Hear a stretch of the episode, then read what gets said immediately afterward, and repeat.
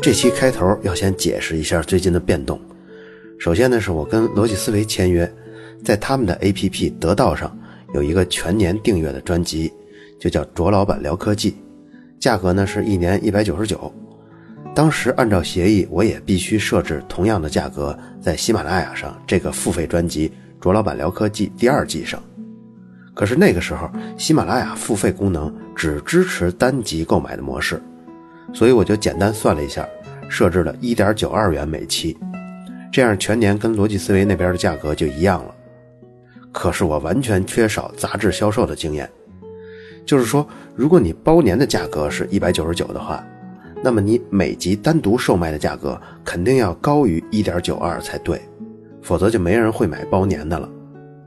结果，逻辑思维提出这条建议之后，我才发现了这个失误。参考他们另一个签约的专辑《樊登读书会》，我呢也就设置了同样的四点九九元每期。设置完之后，我马上就去问喜马拉雅，问他们包年的功能什么时候才可以上线。结果竟然是已经开发好了，明天就可以上。这大大出乎了我的意料，因为之前咨询的信息啊都是说七月份才会上。所以我赶快就联系了喜马拉雅，把这个专辑的属性改过来，改成一百九十九一年，这样就跟得到 APP 上是一致的，就不产生冲突了。现在呢是六月五号星期日晚上二十三点，应该到六月六号上午，这个属性就能改过来了。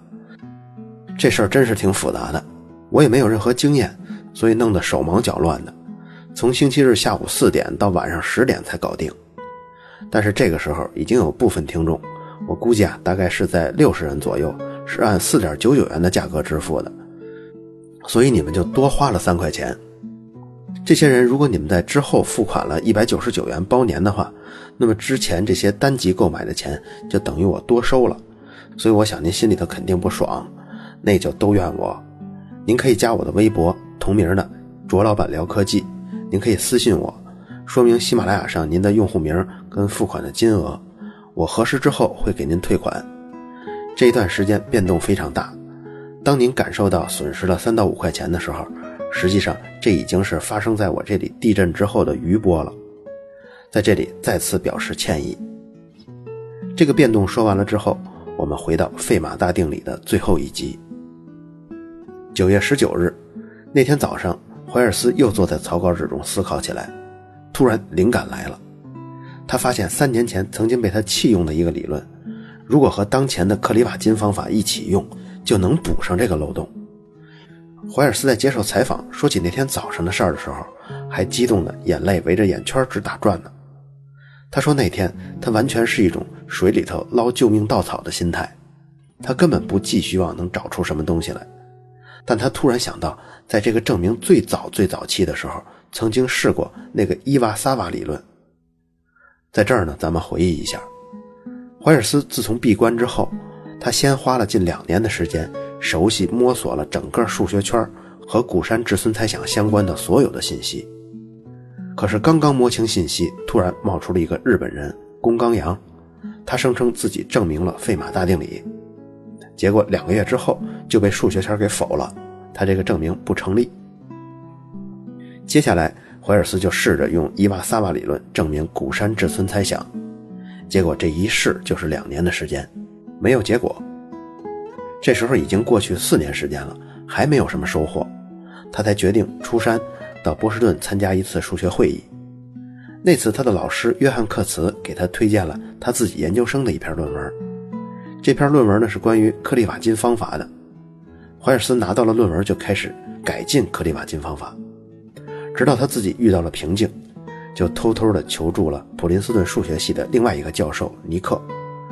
他们一起开了一门课程，表面啊是给研究生开的，其实是一个障眼法，实际上就是为了他们两个交流学习用的。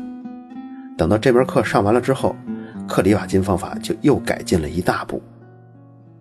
再到后来呢，怀尔斯自己攻克了最后一组椭圆方程，于是就宣告。证明了古山至村猜想，这也就等于证明了费马大定理。结果公开演讲之后一个月，审稿人就发现，在其中第三章有一个巨大的缺陷。之后六名审稿人一起帮他隐瞒消息，希望能多拖一些时间，能拖得久一些，让怀尔斯有机会补上这个漏洞。但是终于拖了六个月之后，怀尔斯也撑不住了，他向数学圈承认了自己证明有问题。此后呢，就是排山倒海的压力。怀尔斯在乱糟糟的心境下，又和几位从前的学生还有同事一起继续修补。但是又过了九个多月，还是没有补上。这个时候，离他宣布自己证明了费马大定理已经过了十五个月的时间了。经过这么久的时间，他已经打算放弃了。只是因为一直和他并肩作战的曾经的他的研究生，当然现在也是他的审稿人之一，一直在劝他，所以他才答应要坚持到九月三十号。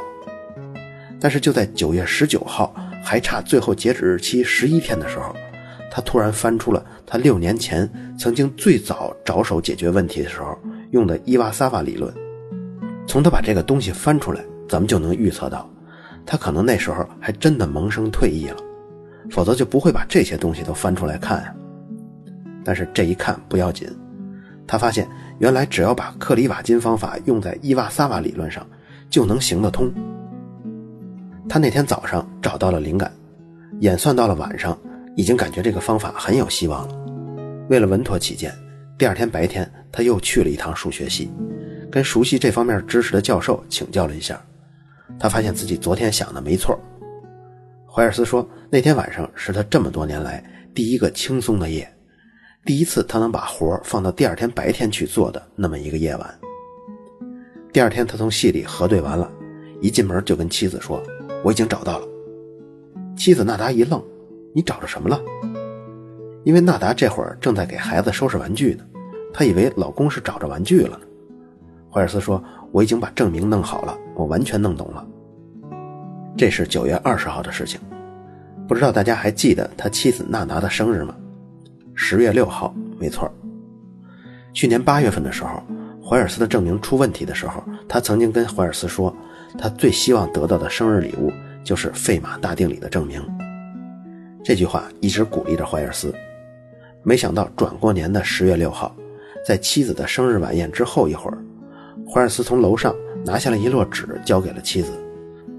这一摞纸呢，就是费马大定理证明的手稿，妻子高兴极了。怀尔斯之后又核对了一个月的时间，保证没有错误了。十月二十五号早上，他把这两份证明的手稿全都寄了出去。手稿的题目就是椭圆曲线和费马大定理。这封信一出，那位曾经在三天学术会议上充当新闻记者的数学家，也是曾经怀尔斯的研究生卡尔鲁宾。这回又充当起了小道消息播报员的角色。他在群发邮件里大致描述了一下这篇手稿的内容，然后告诉大家，已经有一小部分人在几个星期之前已经拿到了这份手稿的复印件。尽管谨慎是明智的，但肯定有理由保持乐观的态度。你看，这数学家播报小道消息的时候，还挺有严谨的味道。经过数学史上最彻底的审稿。最终，这两篇论文发表在数学年刊上。怀尔斯又一次登上了《纽约时报》的头版。不过这次头版有两篇科学类的文章，一篇是怀尔斯的，叫《数学家称已经解决了经典谜题》；第二篇是物理的，是宇宙的年龄的发现提出了新的宇宙之谜。你看，从题目上看啊，第二篇明显就比第一篇吸引人。新闻记者呢，也明显削弱了很多热情。因为之前实在太激动，报道了很多，现在都有点疲了。可是这个消息在数学圈完全不一样，他们一致认为这个证明的价值不亚于在生物圈发现 DNA。怀尔斯这个证明的厉害之处，就是他几乎综合了之前一百年左右所有在数论领域零零散散的成果，他把这些成果集于一身，攻破了一个定理的证明。一九九六年三月。怀尔斯和朗兰兹分享了十万美元的沃尔夫奖。对怀尔斯的内心来说，证明完毕后更多的是一种失落，因为曾经和他生命最紧密的东西没有了。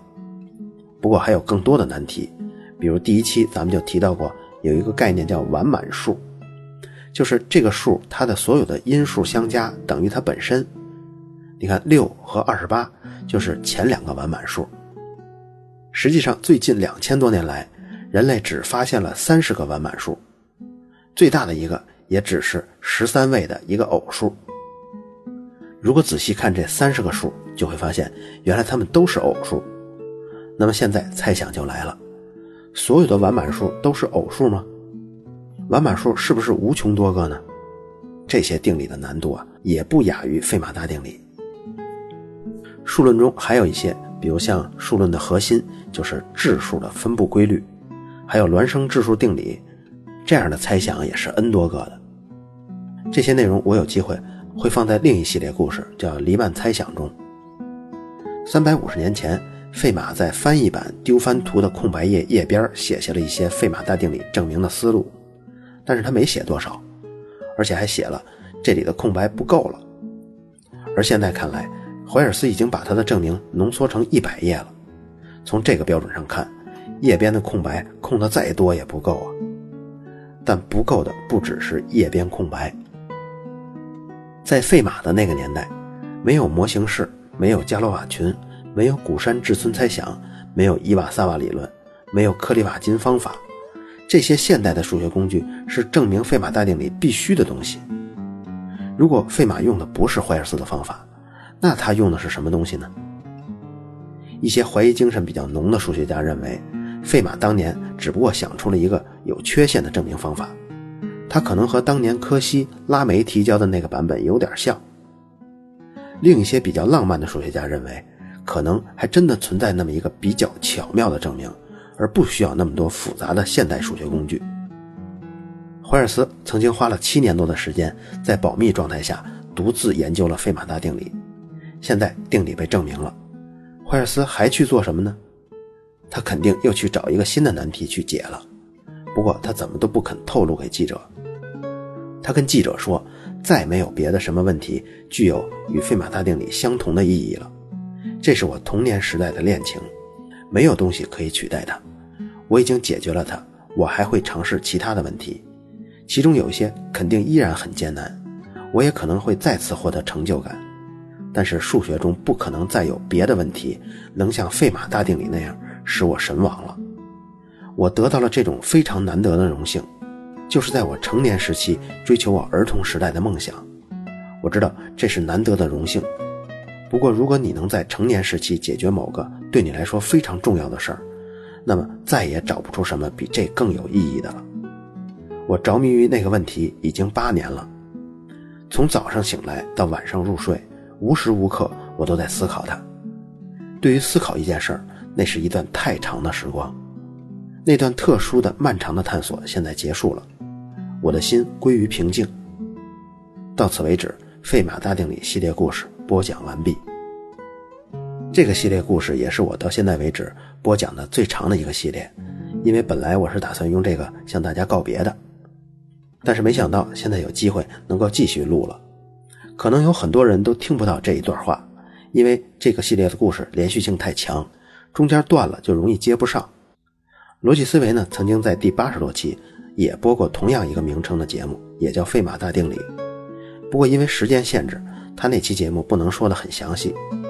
我这个版本大约是三百分钟的内容，相信今后加入卓老板聊科技粉丝的听众会感受到数学的魅力。在现在能覆盖到的听众中。也许今后十几年，真的有人就会成为怀尔斯那样伟大的数学家。好了，以上就是本期卓老板聊科技，在同名的微博和微信公众号中还有其他精彩内容，期待您的关注。